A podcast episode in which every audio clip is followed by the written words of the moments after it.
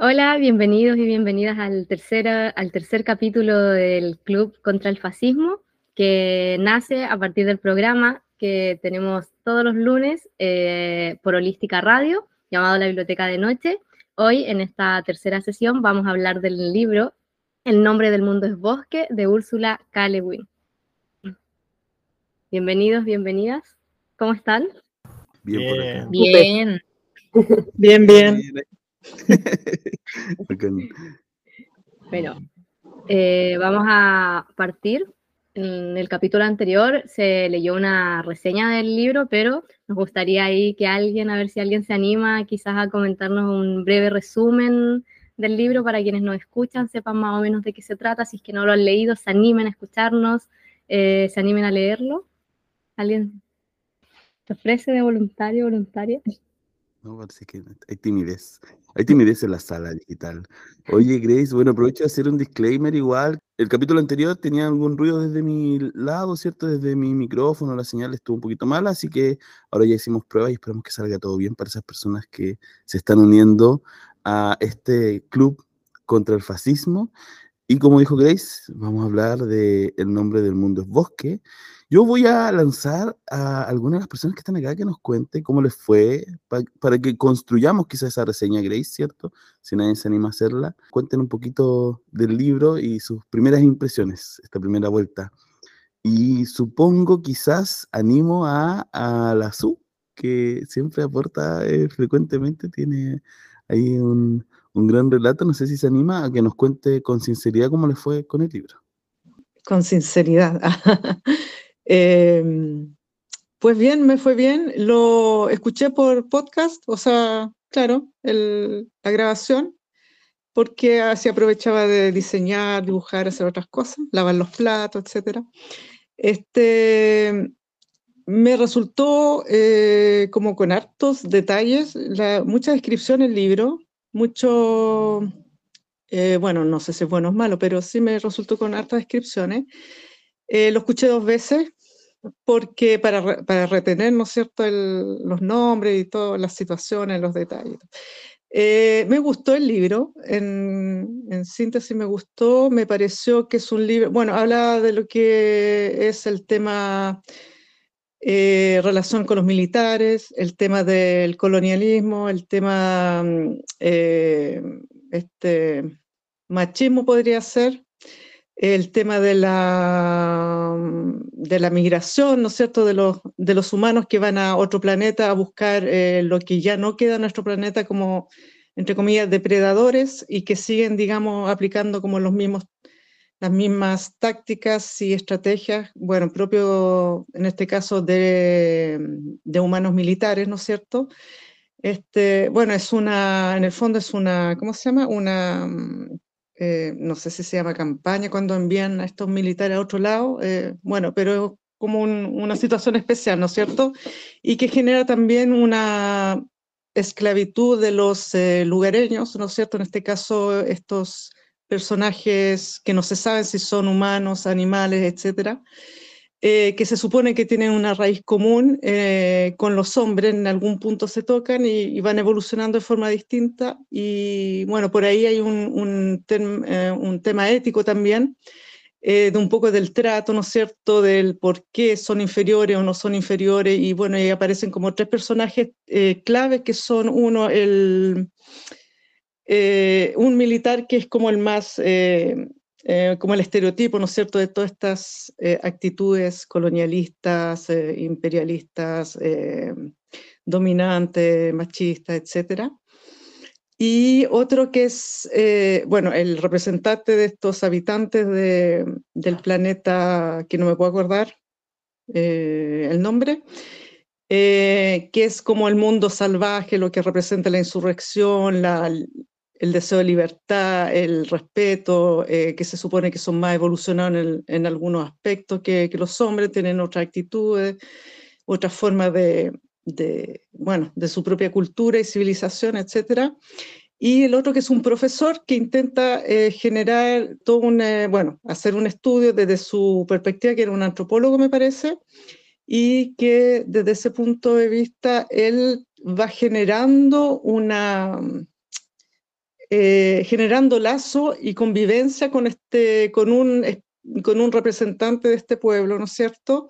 De estos especímenes, digamos, eh, y logra, bueno, lo trata de otra manera, logra hacer como un intercambio interracial ahí, em, genera seguramente eh, a través de esa relación con este erudito, ¿no es cierto? Em, que de alguna manera lo empieza a tratar como un igual y empieza como a tratar de generar una convivencia más, eh, más en paz y más de respeto, eh, él yo creo que también aprende y empieza a redignificarse ante todo este trato y esta situación, digamos, esa relación tan tensa con los humanos. Y eso podría decir en general. Gracias. Muchas gracias, Su. Bueno, algo que no mencioné al inicio, hoy día esta sesión el tema era contra el armamentismo y la depredación capitalista, pero como dice la Su, se tocan muchos más temas. Eh, aparece igual el machismo y también podemos ir viendo como eh, la xenofobia, que de hecho se nombra en algún momento, y distintas temáticas que vamos a ir viendo también durante todo el ciclo. Eh, ofrezco ahí la palabra, no sé si alguien más se anima, Antonia, Paulinas, alguna Paulina, el Gabriel, pudieron leer el libro, les costó leerlo, no les gustó, les gustó, Paulina Guerra, vamos. Como para probar el audio y yo también tengo gato, otra Paulina por ahí que también Te entiendo, Caleta, cómo interfiere. Pero en general, se escucha bien, ¿cierto? Em, me dio mucha risa porque cuando empecé a leer, empecé a leer un poquito después que mi pareja, que ustedes lo han visto antes, el Gonzalo, y me dijo, pero tenéis que así como tratar de ver el lado de la visión de la autora, para no echártela y dejar de leer, porque parte hablando como de la mujer como ganado. Entonces esa cuestión fue eh, primera red flag, así como, oh, chuta, sí, va a ser complicado leerlo. Y después empecé a avanzar, empezaron a aparecer estos otros personajes, igual así como un poco en la vendetta de todo este sistema tan corrupto. Y me enganchó, me enganchó bastante. Ahora no, debo decir de nuevo, perdón, soy profe, no alcancé a leerlo completo, pero sí estoy muy metida y quiero terminarlo luego. Llegué más o menos al capítulo donde inicia el 4 y donde, claro, aparece este otro personaje donde viene como con un argumento muy de, de reparar todo este, este sistema corrupto y esta como orden desde la normalización de la violencia en muchos aspectos, y el gallo queda como en shock, así como, pero ¿cómo me vienen a decir a mí esto? Eh, ¿En qué mundo estamos? como muy, un poco discurso de abuelo. yo, yo, por lo menos me acordé de mi abuelo y fue como, ay, no, qué difícil. y por ahí, en eso por lo menos ha sido mi, mi breve resumen de lo que alcancé a, analizar y a, retener, de, digamos, de la lectura. Ah, y además, perdón, eh, me alcancé a ver una especie de documental cortito sobre la autora y estaba bacán. No me acuerdo si era en Paramount o en Netflix, pero estaba bacán.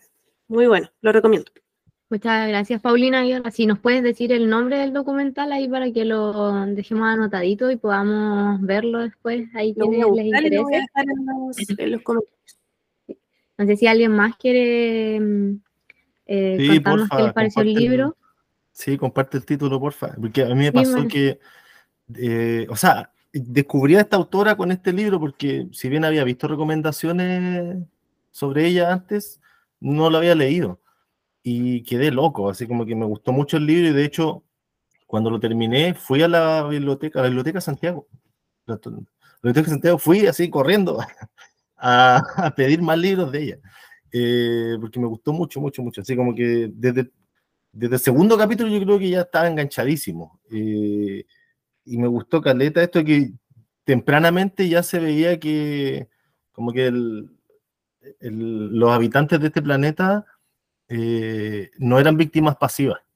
O sea, como que aparece este personaje que abre como el camino para que se rebelen en el fondo, eh, y eso ocurre tempranamente, como que, o sea, es un proceso que, eso es interesante también, lo muestra el proceso, como que un primer personaje que es el que abre eso, y, se va extendiendo, etcétera, pero, pero que ya apareciera tempranamente como esa chispa, Eh, yo creo que eso es lo, que me enganchó al tiro, así como que yo soy bien, para algunas cosas soy como bien estructurado, entonces me acuerdo que cuando mataron a un ruiseñor, yo había dicho ya, ¿cuántos días quedan de aquí a la, sesión en la que vamos a, comentar el libro?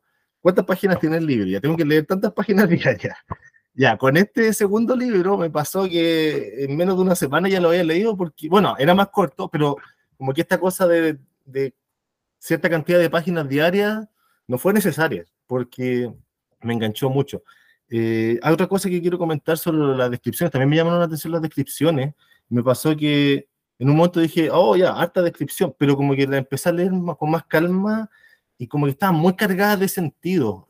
Quizás en en toda la obra literaria las descripciones van a estar cargadas de sentido desde el punto de vista del autor pero, o de la autora, pero eh, era como un sentido que, no sé, no era, no era una cosa oscura, así como críptica, como que cachabais, si te detenéis un poco, cachabais que estaba haciendo como alusión a, no sé, pues yo lo interpreté como que hablaba de un tipo de mundo donde como esta modernización, la modernidad como humana, occidental, es como algo nada que ver, pues, así como que describía, me acuerdo, el, curso de un río que iba como súper lento, así como un río que va de a poquito, como que va, se van trampando como con raíces, con ramas, eh, o esta cosa de que, eh, de hecho lo anoté acá, dice, abarcarlo todo de una, está hablando del bosque, que es el mundo, abarcarlo todo de una sola mirada era un imposible, eh, ninguna certeza, como que no era posible tener ninguna certeza.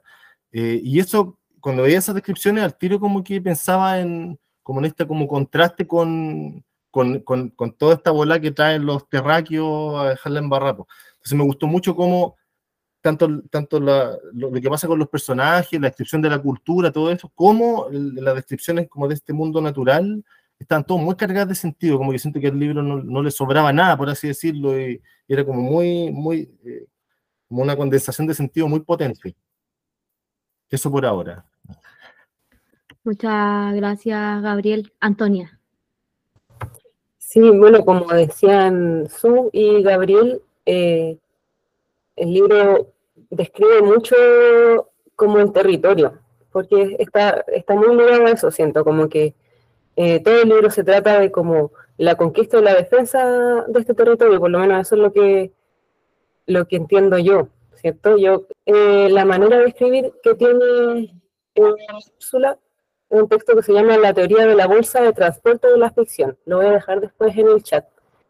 Y que en el fondo esta, ella plantea que siempre tenemos como la historia del héroe y es como mucho utópico de la literatura, eh, también quizás por esta forma tan eh, capitalista de entender el mundo, de que siempre hay como este hombre que llega y como que salva a los humanos o tiene una aventura, ¿cachai?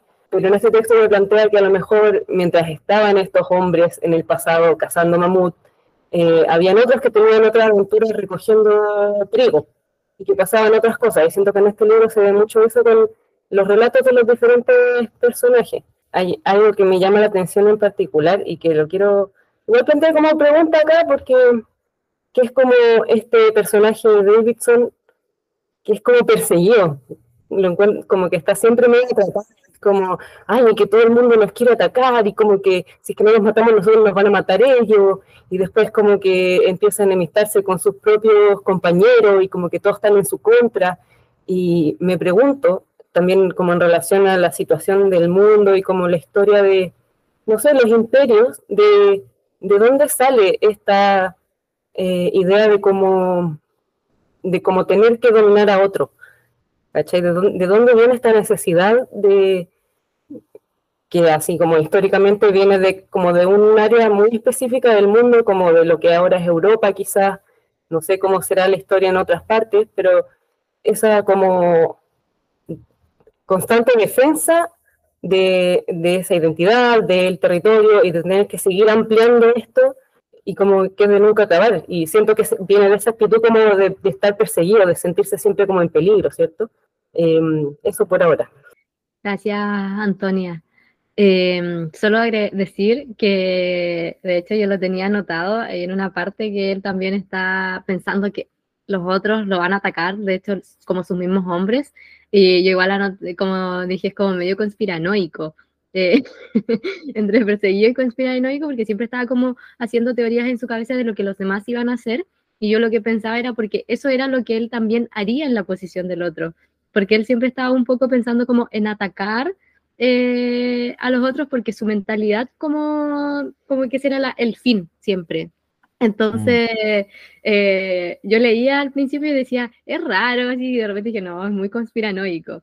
Y decir que al principio, mientras alguien ahí se anima a hablar, eh, me costó leerlo, el primer capítulo, pero lo mismo que decía Gabriel, como que del segundo eh, me tomó a mí, hay algo que me gusta mucho en la, cuando autores, autoras narran, como este cambio de, de las voces, y acá se cambia la mirada, aparte como contando la mirada de los hombres de Davidson y después cambia como a estos seres que, como decía las uno, se no deja claro bien eh, que son, pero sí están relacionados con, con, el hombre de alguna forma.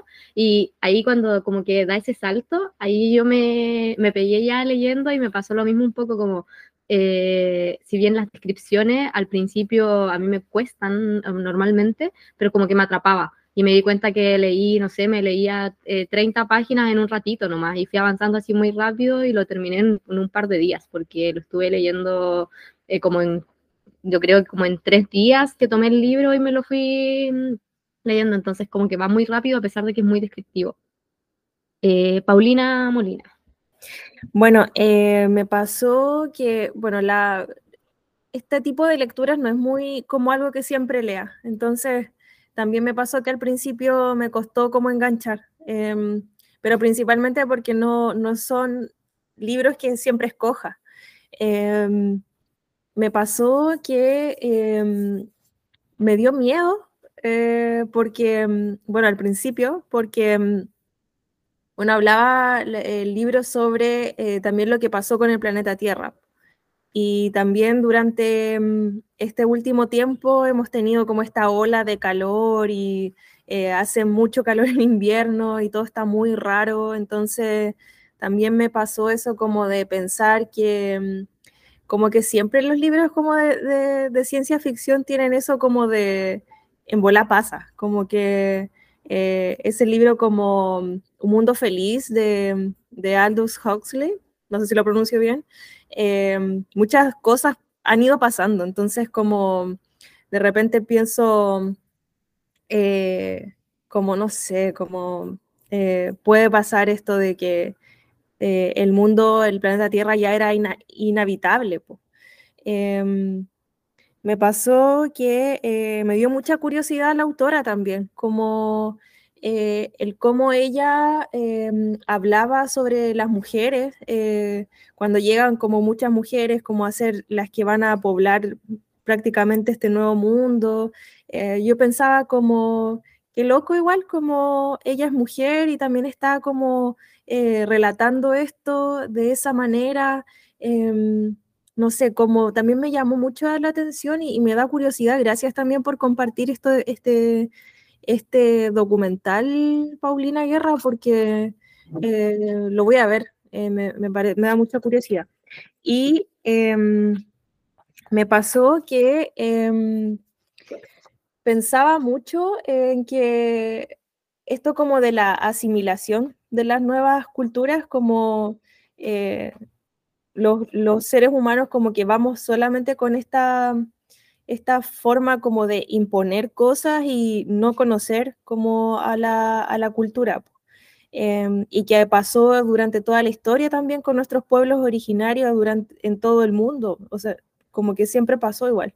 Entonces, em, también me, resonó como muy, muy histórico, muy actual, pero a la vez como narrado de otra manera. Eh, muy interesante eso, eh, cómo eh, no está presente como esto de la interculturalidad, sino más bien como una imposición. También me llamó la atención cómo este pueblo se, se, releva, o sea, se revela. Em, muy interesante y em, me pasó como que anoté algunas frases así como que me, me, quedaron ahí. Fue como, cuando crías vacas, llamas a eso esclavitud. Eh, me sonó mucho a especismo. Yo principalmente me, me muevo como desde el antiespecismo y, y, o no sé, cuando también decían, eh, cuando hablaba de los creechis, decía, eh, ellos tienen nervios más primitivos que los humanos, como los peces. Entonces, como que comparaba mucho a los creechis con los animales y cómo eh, los seres humanos estamos como por sobre de eso. Y también que comparaba las mujeres con los creechis. Entonces, como que los hombres eran otra clase, como más eh, elevada y superior, cosa que pasa eh, todavía, lamentablemente. Y mm, es cuático pensar que las mujeres estamos como más cerca, tal vez como de los animales que, que de los hombres. Entonces, eso me quedó ahí como eh, resonando. Muchas gracias, Paulina. Paulina Guerra. Ahora, vamos a decirlo, los voy a estar diciendo con los apellidos solo para que se distinga que Paulina está hablando. Hoy día leí uno de los muchos rayados de Valpo que me quedó dando vuelta y tiene que ver un poco con esto, así como van a dejar de matarnos cuando nos tengan miedo. Y de verdad es como brígido, porque esto es históricamente conocido que es un orden eh, donde hay una, una, relación donde hay un superior y, y como por el hecho de nacer de una manera tienes menos derechos. Y es heavy que sea como tan larga la trayectoria para entender algo tan simple que somos humanos, en esencia, humanos. Entonces, no sé, la dejo así como para reflexionar, pero igual es heavy, es como muy duro. Eh, sí, eh, algo que mencionó la Paulina Molina, que lo encontré recién, hay en una parte que dice, cuando habla de los crechis, dice, son pequeños, son pequeños, de acuerdo, pero no te dejes engañar, ¿ok? Son fuertes, tienen una resistencia asombrosa y no son sensibles al dolor como los humanos, eso no lo, tienen no lo tienes en cuenta, ¿ok? O sea, ok, en verdad lo leo así, pero creo que era el nombre de alguien. Eh, ¿Crees que pegarle a uno de ellos es como pegarle a un crío o algo así? También hay como eh, mirar en menos las infancias, yo lo sentí también desde esa visión, no solo a las mujeres, no solo a los crechis, sino que como a cualquiera que no sea hombre. Es algo como que pasa ahí en la... como que está presente todo el rato en el libro. Eh, ¿Alguien? la Paulina Ortega y después la Su. Mm, sí, por acá la Paulina Ortega. Em, sí, justo con esta conversación estaba pensando en, esta, en estos colectivos ¿no? Em, de personas, como personas adultos mayores, mujeres, infancias, como todo eso que siempre ponen en una matriz de vulnerabilidad, ¿no? Eh, según lo que decía Paulina Molina, estos, eh, e, e, estos creches, creches se llama, que son comparados un poco como con estos colectivos más semejantes a las mujeres, y estaba pensando en una autora feminista que se llama Celia Amorós, y ella dice de, del temor eh, que, que, existe, ¿no? Como de que las mujeres seamos sujetos, sujetas de no discurso, ¿no? Eh, de quedar en un borrado permanente, de que no podamos tener esa capacidad de agenciar, de, tener un discurso, de hablar, de tener una voz propia. Y es súper interesante como lo, como lo narra. También se cuelga mucho de, de, este sujeto de no discurso de Mary Wollstonecraft, que es una de las autoras de la primera ola del feminismo, y, nada, en eso estaba pensando. Y otra cosa, em, según lo que, los tintes que todos ustedes me han estado diciendo respecto de esta autora, Úrsula K. em, que es más que nada ciencia ficción, ¿no? Así, lo, entiendo. Y mm, estaba pensando en una asociación de ciencia ficción que hay en Chile, que yo creo que más de alguno de ustedes la conoce, que se llama ALCIF, que para no, equivocarme se llama Asociación de Literatura de Ciencia Ficción y Fantástica Chilena. Yo no los conocía y los conocí el año pasado, en noviembre del año pasado, porque hicieron un, un encuentro en Santiago, lamentablemente, todo es allá, hicieron un encuentro para conocerse y dieron ahí su rollito de ciencia ficción, presentaron cosas muy interesantes, así que eh, ahí se llaman ALCIF. como para pasar el dato. Quizás también lo voy a poner aquí en el, en el chat por si les interesa. Tienen una biblioteca también de ciencia ficción por lo que estuve mirando, así que es como un buen dato. Gracias, Paulina. Sí, anótanos ahí en el chat eh, para poder buscarlo y también lo voy a enviar al grupo de WhatsApp. Su y después el Seba. Eh, escuchándola me, me estuve acordando de dos cosas interesantes del libro, que uno era eh, bueno, se daba una cosa bien especial que se daba la homosexualidad porque eran puros hombres los, los terrícolas, digamos, los humanos, pero también había una relación, eh, se establecía una relación permitida entre los hombres, los humanos, y los, las esposas eh, de estos animales, no animales, sino que extraterrestres, por así decir, que no me acuerdo el nombre, los Krichis, algo así, eh, y se, bueno, se seleccionaban una para los jefes y todas las cosas y, se dejaban unas pocas para todo el resto que era bastante, bastante gente, digamos. Y aparece en, cuando hacen un enjuiciamiento a finales del, del libro, de la historia, eh, aparece el juez, digamos que, bueno, es un, es un, ¿cómo se llama? Un juez, pero es un militar más, me parece, y les hace pensar y le dicen, bueno, ustedes que encuentran tan tan baja esta, esta cultura, esta civilización, que son los tratan de, bueno, de seres inferiores, de animales, etcétera, ¿se han planteado usted si realmente sería así en el caso que se considera que ustedes tienen relaciones sexuales con las mujeres de estos, de estos seres? Y me pareció muy interesante porque si bien estaba condenando a, bueno, el, en este caso la situación que había sido, el, había sido motivo de insurrección, ¿no es cierto?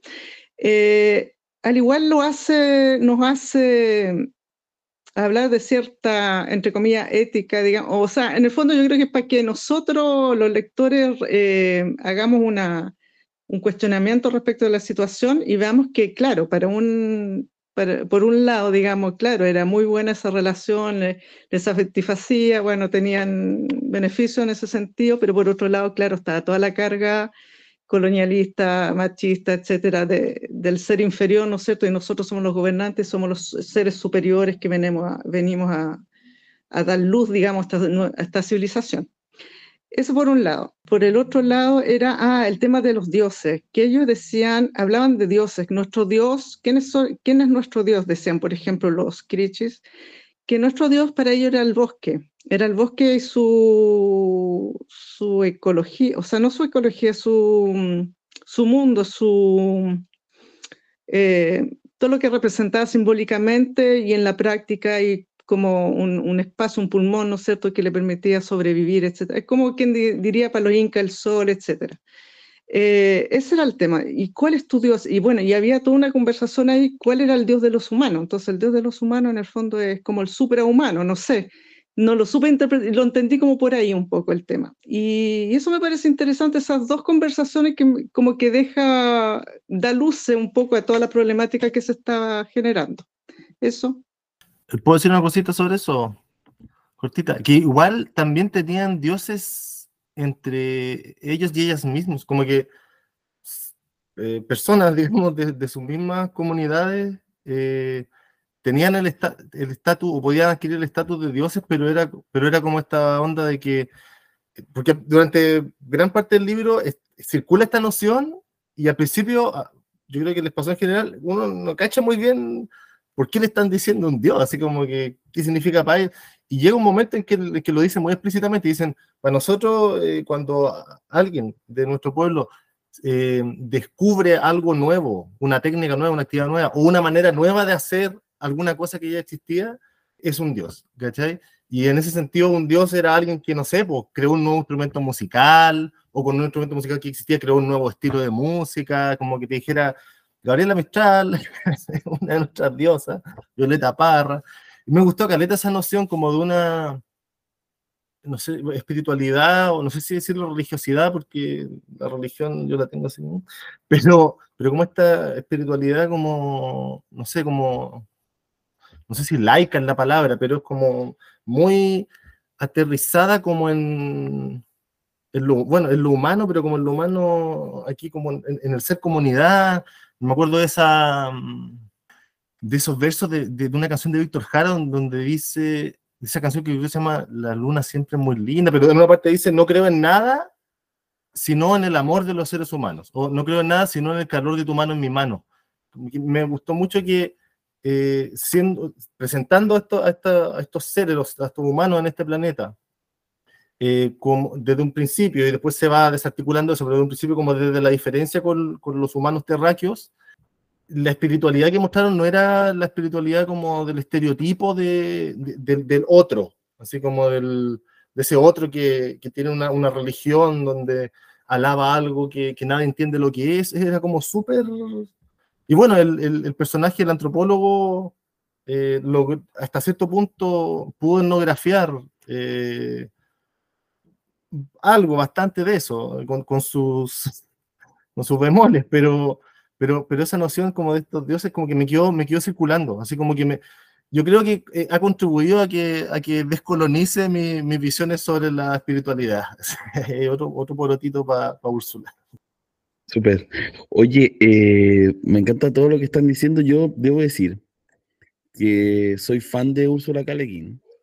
Trato de leerla siempre que puedo y ponerla en todos los lugares que puedo eh, de invitada a nuestros clubes de lectura. Y eh, creo que es importante, me gusta que no, no se conozca quizás tanto Úrsula K. porque creo que es una puerta de entrada a, a unas ideas que quizás uno no concibe desde la ciencia ficción.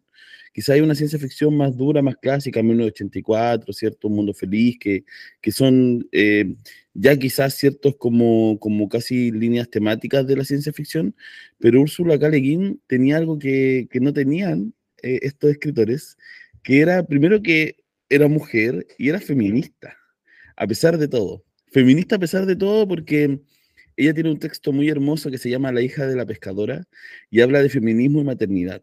Y en la época que ella era feminista existía una crítica frente a, la maternidad como casi como mujeres que traicionaban el feminismo.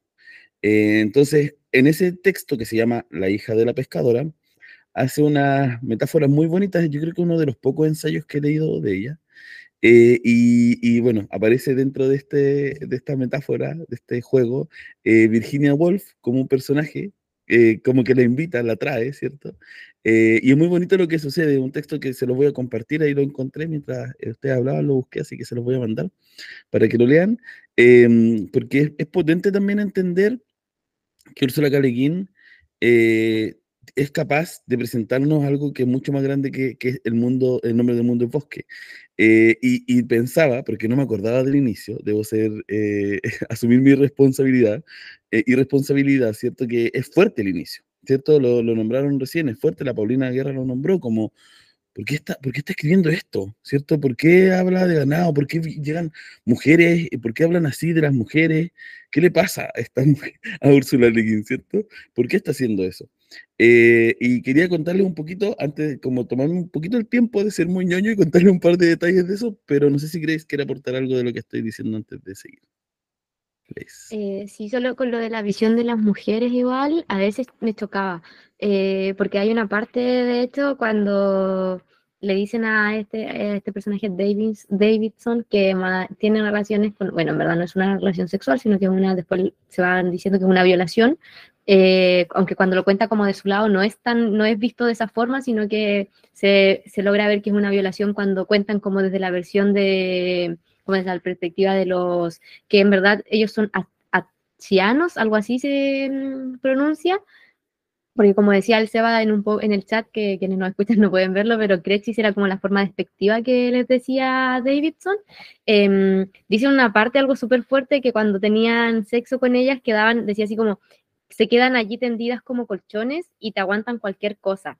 Entonces ahí eh, podemos ver que eh, la violencia que posiblemente sufrían las mujeres de esta, de, de esta eh, grupo de personas, que ellos no las consideran personas, era, tiene que haber sido súper fuerte porque solo nos dice eso, pero de repente va dejando como ver cositas entre medio sobre las mujeres, ya sea las mujeres que son de su misma especie como de la que para ellos son como inferiores. Entonces es súper es súper fuerte, pero también me pasaba que cuando lo leía, que responde a la visión que algunas personas igual tienen de las mujeres.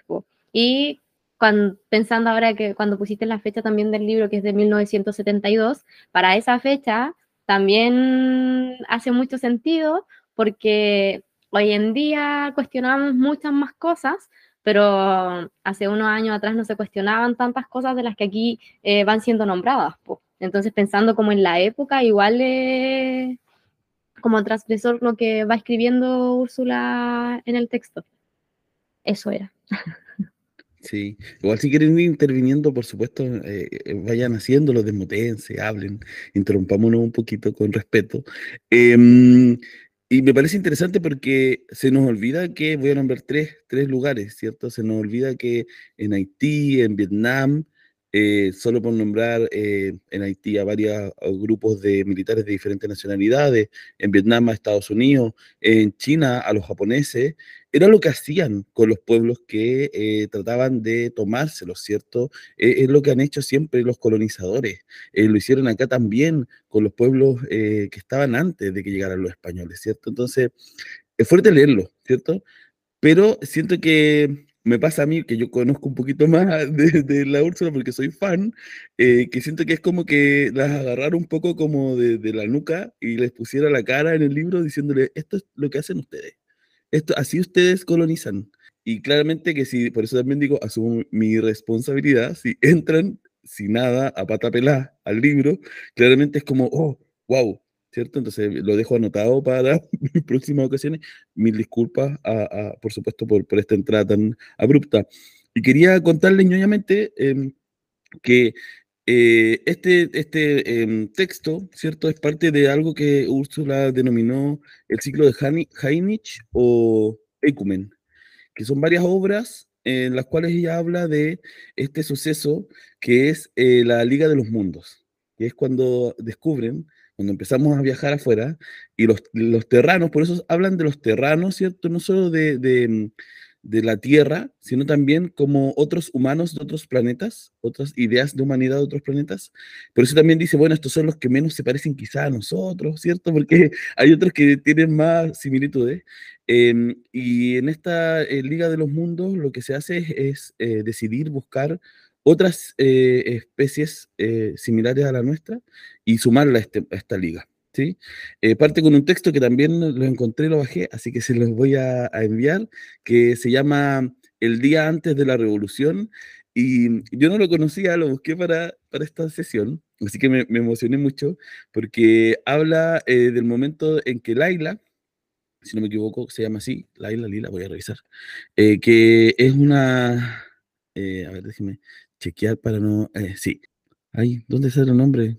Em, Laila Lila. Ella lo que hace eh, es iniciar la revolución en unos planetas, en donde, que es el primer libro de, de, esta edición que tengo yo, que se llama Los Mundos de Úrsula K. que salen tres novelas.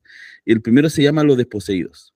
Y en Los Desposeídos eh, lo que hacen es un planeta entero, se divide, y un grupo, que es la revolución, se va a la luna, y decide llevar una vida como, como anarquista.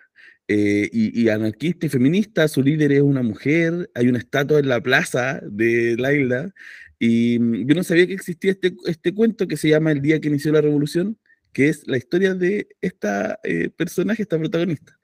Entonces se los voy a enviar para que lo tengan, y bueno, parte ahí y termina, eh, y esto para decir fecha, ñoñas, el 2140 en nuestra como temporalidad, y termina en el 5458 eh, eh, con un texto que se llama eh, Cuatro Caminos hacia el Perdón, que también está editado por Minotauro, y son varias obras que cruzan esto.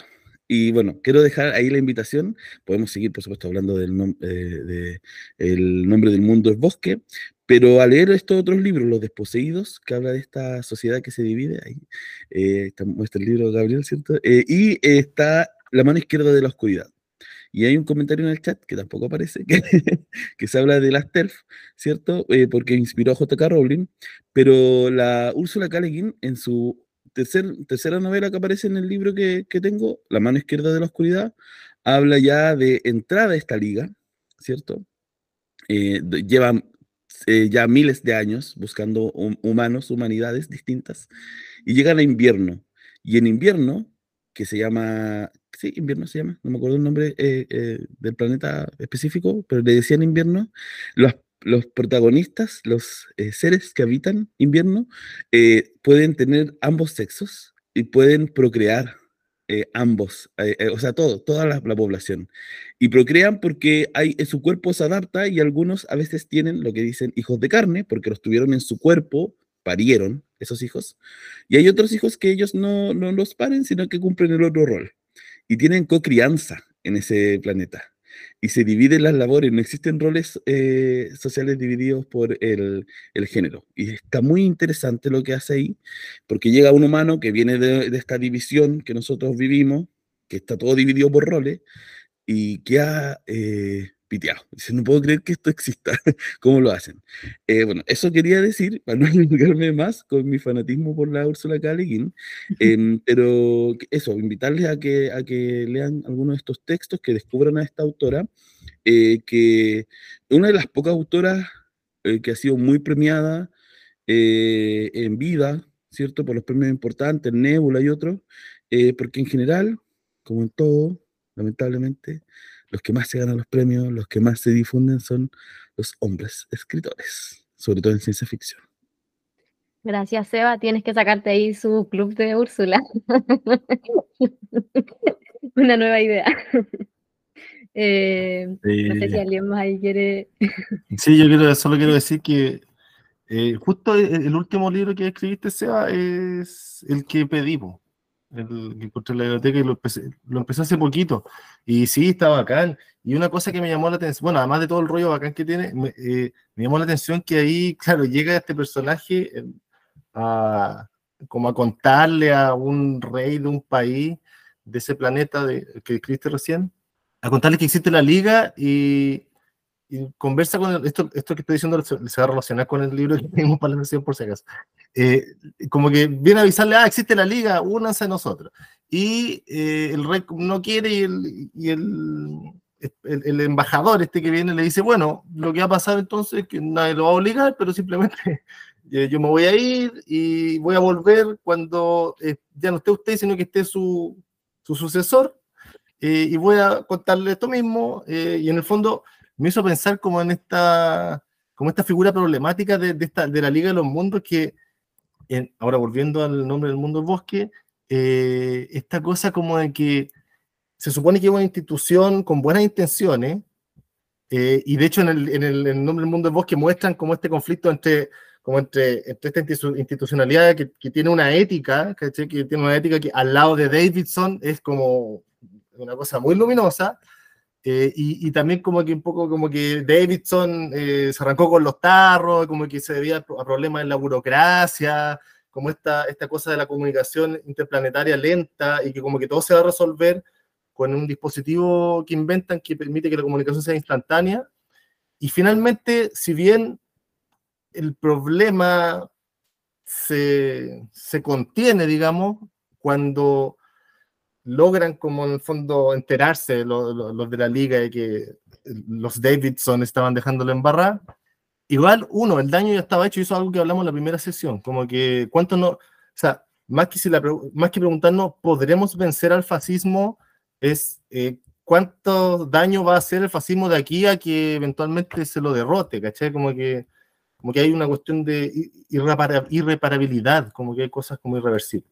Eh, entonces esta figura de la liga la encuentro interesante porque, claro, tiene como este discurso como progre, eh, pero, pero hay una serie de contradicciones. Ah, y también a propósito de Davidson, y cedo la palabra, me pasó que también esta cosa como que el Davidson es como un, un loco muy fascista, así, muy malo, que encarna así como de manera muy condensada todo lo, lo penca que puede llegar a ser un terrícola, y, y es como el canal de todas las discriminaciones posibles que se nos pueden ocurrir, pero, pero es tan, es como que encarna esa figura de maldad extrema o de fascismo extremo que hace que cualquier cosa que uno le ponga al lado, eh, por contraste, se vea como buena. Y eso, opinión personal, pero esto es lo que yo creo que pasó en la última elección presidencial, que estaba el, el caca y al otro lado el, el, Boris, eh, y eso hizo que se viera mucho más aceptable a alguien que, bueno, personalmente yo creo que tiene muchas, muchas, muchas, muchas cosas que criticársele, pero,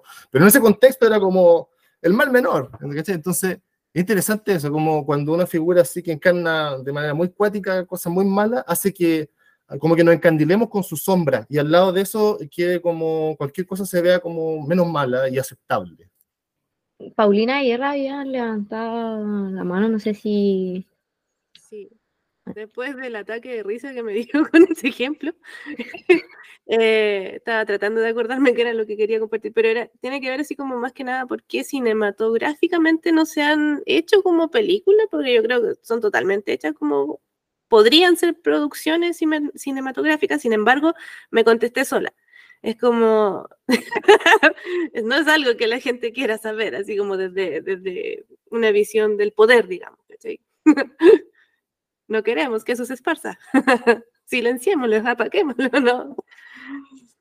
Qué fome, ya, eso, era todo. Gracias, Paulina. Eh, Antonia. Dale nomás.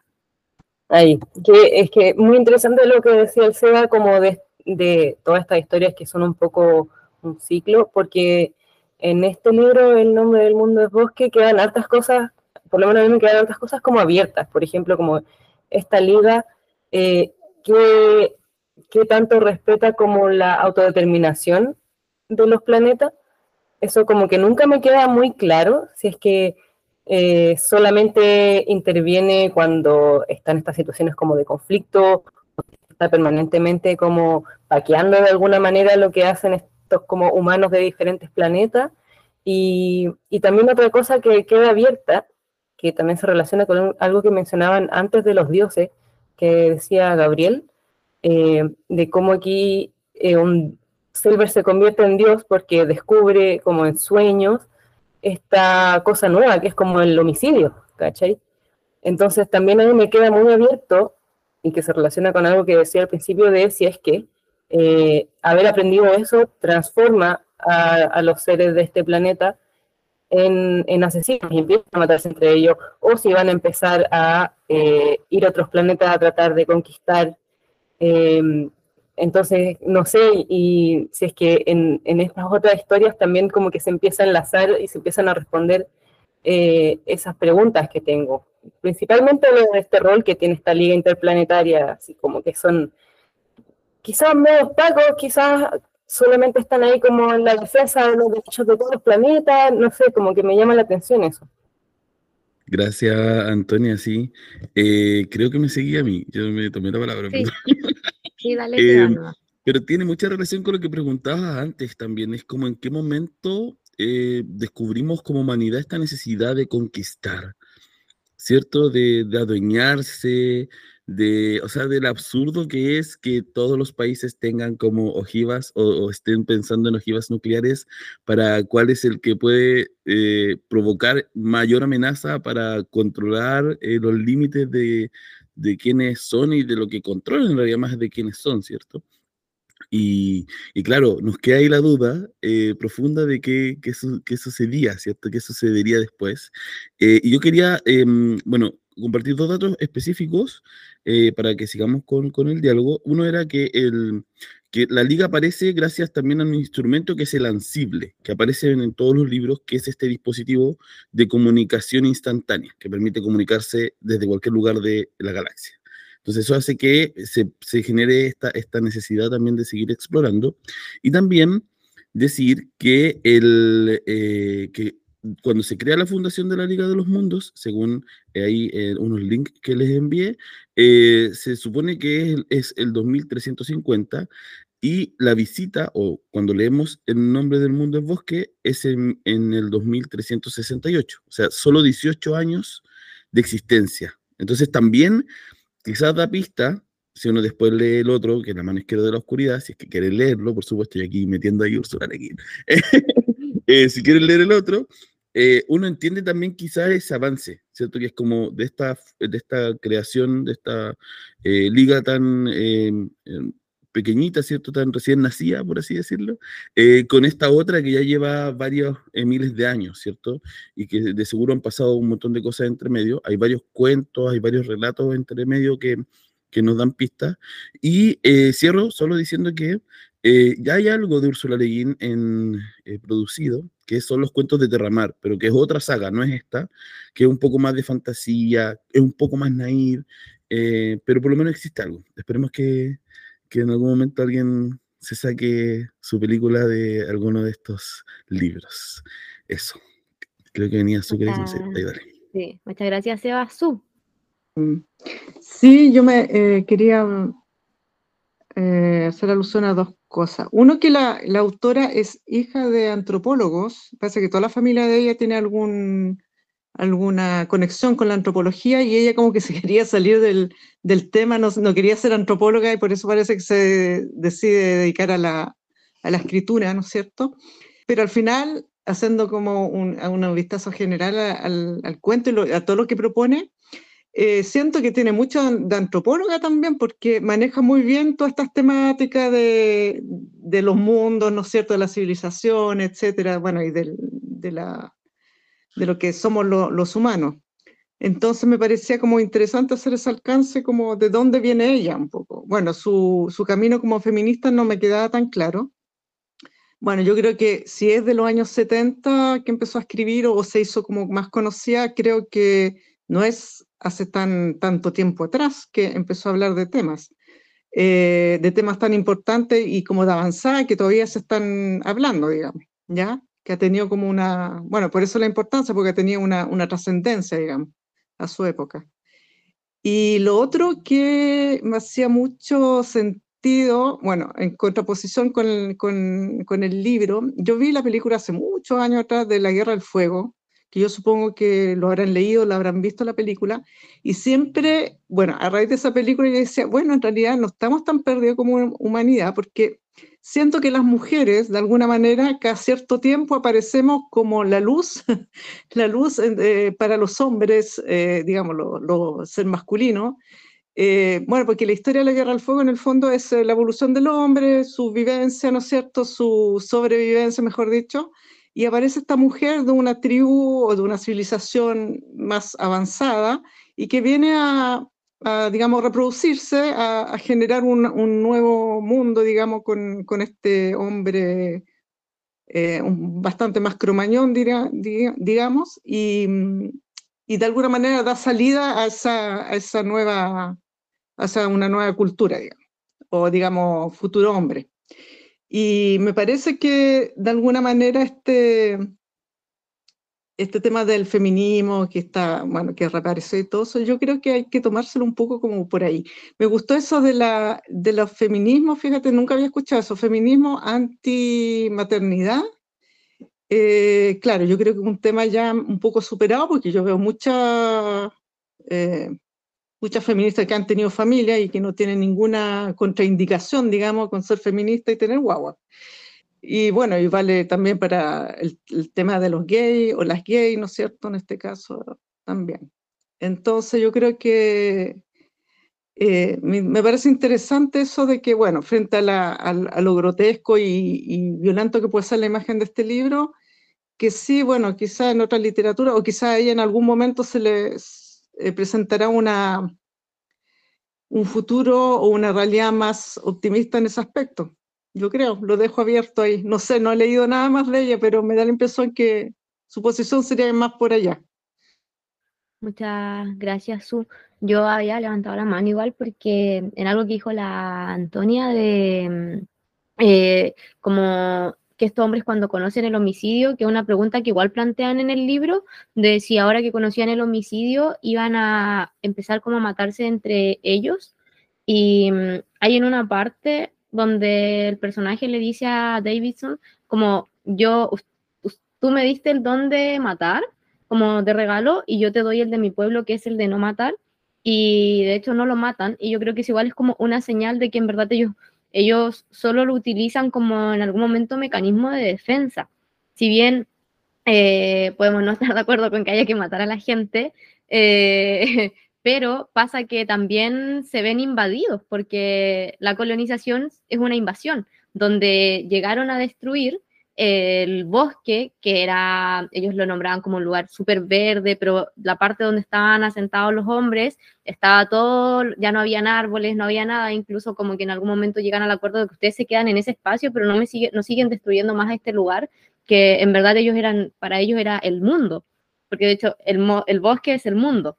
Entonces, y de hecho cuando uno busca como cosas del libro, habla como de la visión de la autora como de, desde el lado como lo ecológico y es algo que está siempre presente en el libro. Entonces, en esta parte yo, yo como que lo pensaba en la realidad y lo pensaba, no sé, para el estallido. Por ejemplo, estaban los pacos disparándole a la gente y ¿qué hace la gente? Eh, ¿Me defiendo o dejo que me disparen? ¿Cachai? Entonces yo siento que eh, este pueblo en algún momento se ve atados de mano porque matar iba como en contra de sus creencias, pero ellos los mataban cruelmente y los trataban cruelmente, si bien no les llamaban esclavos, eran esclavos, lo, disfrazaban como, como también disfraza el capitalismo el trabajo asalariado, con que era trabajo, mano de obra voluntaria, pero en verdad eran esclavos donde los tenían en pésimas condiciones.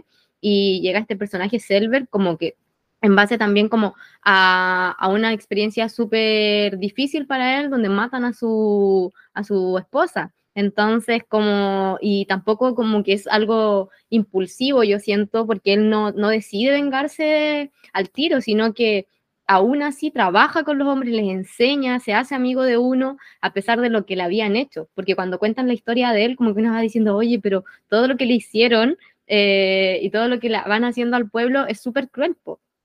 Y esa parte cuando dice lo de yo te ofrezco el don de no matar, yo creo que ahí igual da como la señal de que en verdad ellos no quieren seguir haciendo eso. Y de alguna forma se sintieron quizás como, se sienten como eh, obligados, de hecho él tampoco lo está disfrutando, porque cuando lo hace como que dice que se siente vencedor, pero a la vez no logra sentirse vencedor porque al final yo creo que transgreden de, algún, transgreden de alguna forma como sus principios en pos como de, de, de mantener también eh, su cultura, porque como alguien lo decía ahí, esta invasión, como tenéis que asimilar lo que, lo que creo que la Paulina Molina dijo al principio, como asimilar la nueva cultura y no como vivir como, oye, veamos qué tenemos juntos y respetamos la cultura porque no se respeta. Y otra cosa que a mí me llamó mucho la atención, el tema de los sueños, cuando a, mí me gusta mucho el tema de los sueños, y hablan como de este sueño consciente, y hablan de nosotros los, los, humanos que no podemos tener este sueño y que como que no los tomamos en cuenta y para ellos son súper importantes porque a través de los sueños como que van, viviendo, van viendo la vida igual y se van como ejemplificando con Selver. Eso quería decir. Su y Seba, ahí les cedo la palabra. Eh, un alcance, yo no tengo claro mucho el final, sí o sea, yo creo, mira, todo lo cruento que puede resultar eh, la, la, táctica, la estrategia de lo militar y el trato con inferioridad y todo eso, pero yo creo que la vuelta de mano que hicieron los Creches a los humanos fue peor, porque ¿qué, ¿qué, decidieron hacer? Si bien entendí el final, lo iban a dejar abandonado en un territorio en que no se iba a ver eh, árboles ni agricultura en muchos años más y lo iban a dejar ahí y no lo iban a matar. O sea que lo dejaron que se iban a morir de inanición. Eso entendí yo. ¿Sería así? Porque si fue así, no, yo le, que, lo iban a alimentar. ¿Ah? No, lo iban a alimentar. Le iban a dejar comida. Sí. ¿Seguro? Era como, sí, sí era como dejarlo ah, preso. No era tan turbulento como pensaba. Ya, sí, No es como, como dice Gabriel, como dejarlo preso, porque ellos le dicen que ellos le van a llevar la comida y lo que necesite para que sobreviva.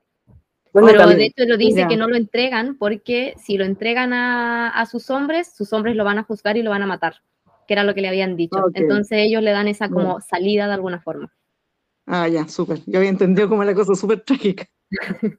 Solo quiero agregar una cosa cortita sobre eso como de esos territorios pequeños, que así como dato de la realidad, como por ejemplo en países como Canadá, donde se supone que se respetan mucho los derechos de, los, de las primeras naciones, como les dicen, eh, están en una reserva indígena y en general esta reserva eh, tienen muchos problemas con el agua potable. Entonces están reducidos en este espacio donde no tienen agua, independiente de que quizás las condiciones no son como tan exageradas como se menciona en este libro, sí eh, es una práctica que existe. Solo quería agregar eso. Gracias, Antonia. Seba volviendo a nuestro club, que no es el club de personas fanáticas o posiblemente fanática de Úrsula Leguín, sino contra el fascismo. Em, a mí me sorprendió cuando con Grace empezamos a preparar, porque debo decir que esto no, no fue forzado, empezamos a preparar el club y, y, estábamos pensando en este tema de armamentismo y como depredación, y dije, ya, ¿qué, qué podemos leer? Y de repente, eh, creo que fue de los últimos que elegimos con Grace, que le dije, oye, pero está este libro, eh, esta novela de la Úrsula K. Em, que calza perfecto y además dialoga, y aquí vuelvo también a esto mucho más cercano, con lo que sucedió con el pueblo mapuche. O sea, eh, uno podría emparentar, ¿cierto? A los achistianos, no sé cómo, cómo será el correcto uso de, de gentilicio. uno podría emparentarlos porque además el pueblo mapuche tiene una como visión vinculada al sueño.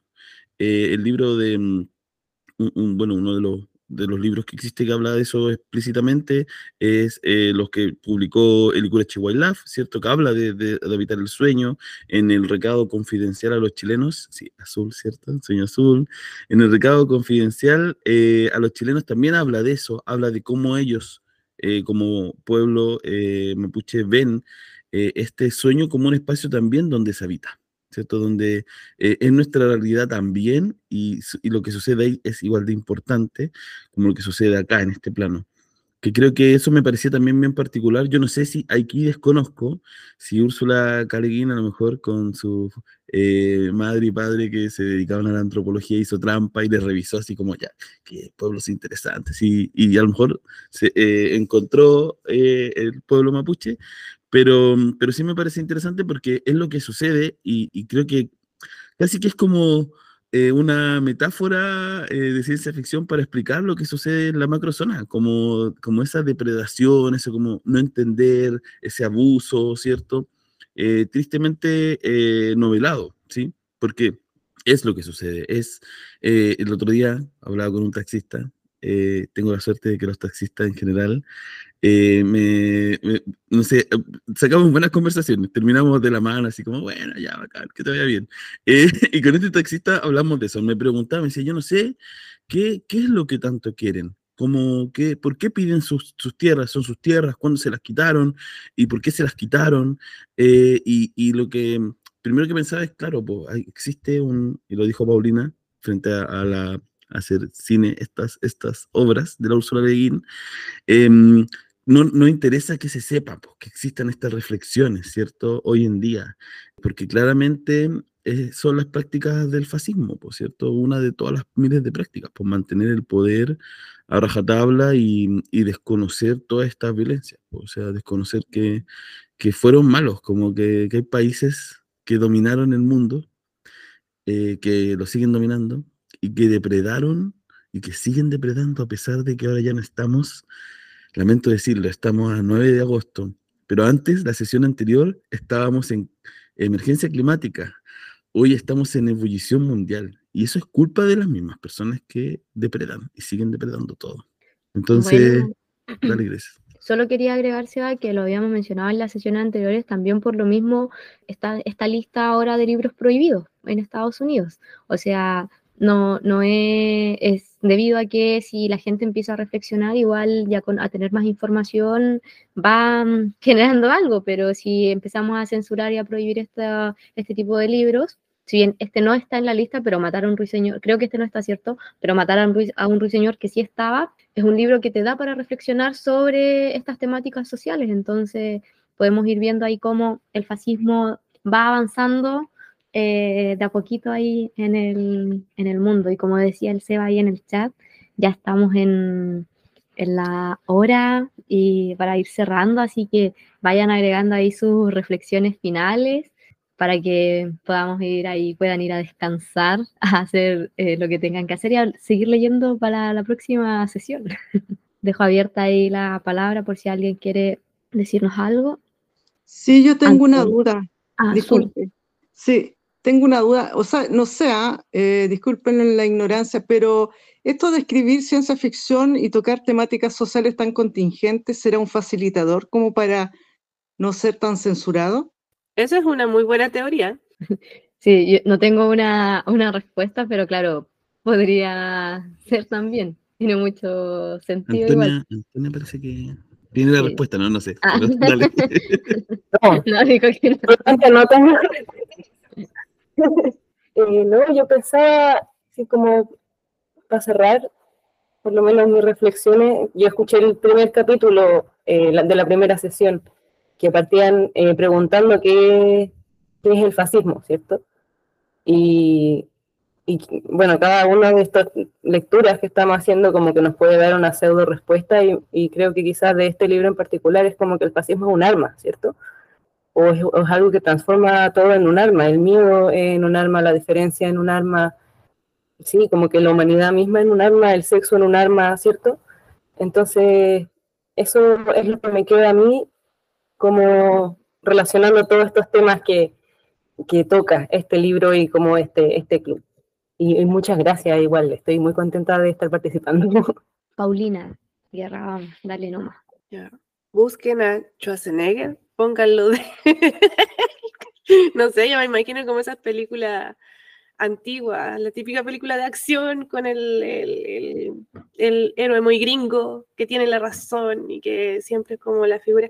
Ahora recién se está viendo como un poco la, la reestructuración de, esa, de ese modelo y lo agradezco. Espero morir y que se radique el otro modelo, pero mm, dudo que eso ocurra. Igual, en general, así como en relación al libro y a la autora sobre todo, yo creo que sí me voy a unir a ese club que se viene. Tiene para mucho, en realidad, como que me fascinó el personaje como, como escritora, digamos, como persona y también sus temáticas. Y como cierra hacia, hacia el libro en sí, eh, quiero puro terminar de leerlo. Eso. Gracias, Paulina. Espero que, que sienta lo mismo. Ah, Paulina, Paulina, dale. Perdón, eh, sí, yo también agradecer eh, por, por el espacio. Creo que, bueno, en la sesión, eh, la primera sesión que tuvimos, eh, casi todos habíamos dicho que necesitábamos como un espacio para poder acompañarnos y creo que se ha cumplido eso porque mm, eh, principalmente como las dudas que tenía en respecto a la lectura, como que las fuimos conversando y me queda todo como muy redondito, así muy, muy comprensivo para, para mí. Eh, me queda la reflexión, más que reflexión, me queda un sentir, en realidad, me queda, me da rabia, tengo rabia, Em, porque eh, me da rabia como estos grupos hegemónicos fascistas quedan como buenos en relación a lo que decía el Seba sobre el pueblo ma- mapuche, por ejemplo, cómo ellos también responden a la violencia histórica que ha hecho que han hecho los chilenos en su territorio y cómo cuando ellos responden con una violencia tal vez que es incluso muy pequeña considerando como todo lo que han hecho con ellos, se les tilda el tiro como los malos y los terroristas y todo eso. Entonces, eh, me da mucha rabia esto de que, ¿cómo pelear contra ellos? ¿Cómo, cómo, hacer, cómo hacerle entender a las personas eh, esto de ponerlo como en perspectiva histórica? Eh, no sé, como que me da... me da rabia el no tener esa respuesta y me da rabia pensar que a lo mejor no lo vamos a lograr, no lo sé. Pero em, eso, em, creo que también esa rabia es la que nos moviliza finalmente. pues, Como que yo nunca pienso que la, que la rabia es un sentir malo, sino que también es como movilizador. Así que les agradezco a cada una y a cada uno de los compañeros y compañeras que estamos acá porque es bacán saber que no estoy sola. Así que eso, corazoncitos para todos. Gracias, Paulina. Seba, ¿haces tú el cierre? ¿O- Sí, Ya. yo quería hacerlo porque ya seleccioné un- una reseñita de lo que sigue y bueno, agradecer lo que decía Paulina para uno también busca eso cuando hace un club de lectura. Como que también nos inquietaba como qué hacemos para sobrevivir a esto, ¿cierto? Y mm, ahora pienso en las locuras que uno piensa que si miramos los libros de Ursula K. Como que hay futuro. ¿Que ¿Cuál futuro, cierto? Eh, no sé si visitar otros planetas, que existe una liga de mundo, no lo sé. Pero también eh, yo creo que Johannes Kepler, cuando escribió como, no me acuerdo si fue en el siglo XVIII, escribió Somnium, que es un libro donde las personas van a la luna. Eh, yo no sé si él sabía que de verdad íbamos a ir a la luna, aparentemente. Eh, pero, pero creo que, que es interesante porque si vemos esto, yo no sé si en tres siglos más estemos ya compartiendo eh, con otro tipo de humanidades, otras especies que se parezcan quizá a la nuestra. Em, no lo vamos a saber, no lo vamos a saber, eh, pero alguien lo soñó antes y eso me gusta igual pensar que alguien lo soñó y, trazó un camino eh, también de advertencias, ¿cierto? Em, y creo que eso puede servir, o sea, ojalá sobrevivan estos libros por, por mucho tiempo. Em, no sé si alguien quiere hacer alguna reflexión final antes de que eh, yo comparta cuál es el libro que sigue y, la reseña, ¿no? Parece que ¿no? Ya. Bueno, entonces, em, luego de cerrar este eh, tremendo libro de la Úrsula K. que falleció ya hace unos años, no sé mucho, eh, que dejó una vasta obra, nos vamos a lanzar a, otro de, de, nuestros temas, ¿cierto? Recuerden que cada sesión tenemos un tema mm, vinculado a, em, a, estas ideas del fascismo que pueden aparecer, ¿cierto? Que, mm, que quizás no son, no están sistematizadas. Nosotros con Grace cuando nos sentamos a ver, dijimos ya cuáles son estos que, estos que parecen más claros, ¿cierto?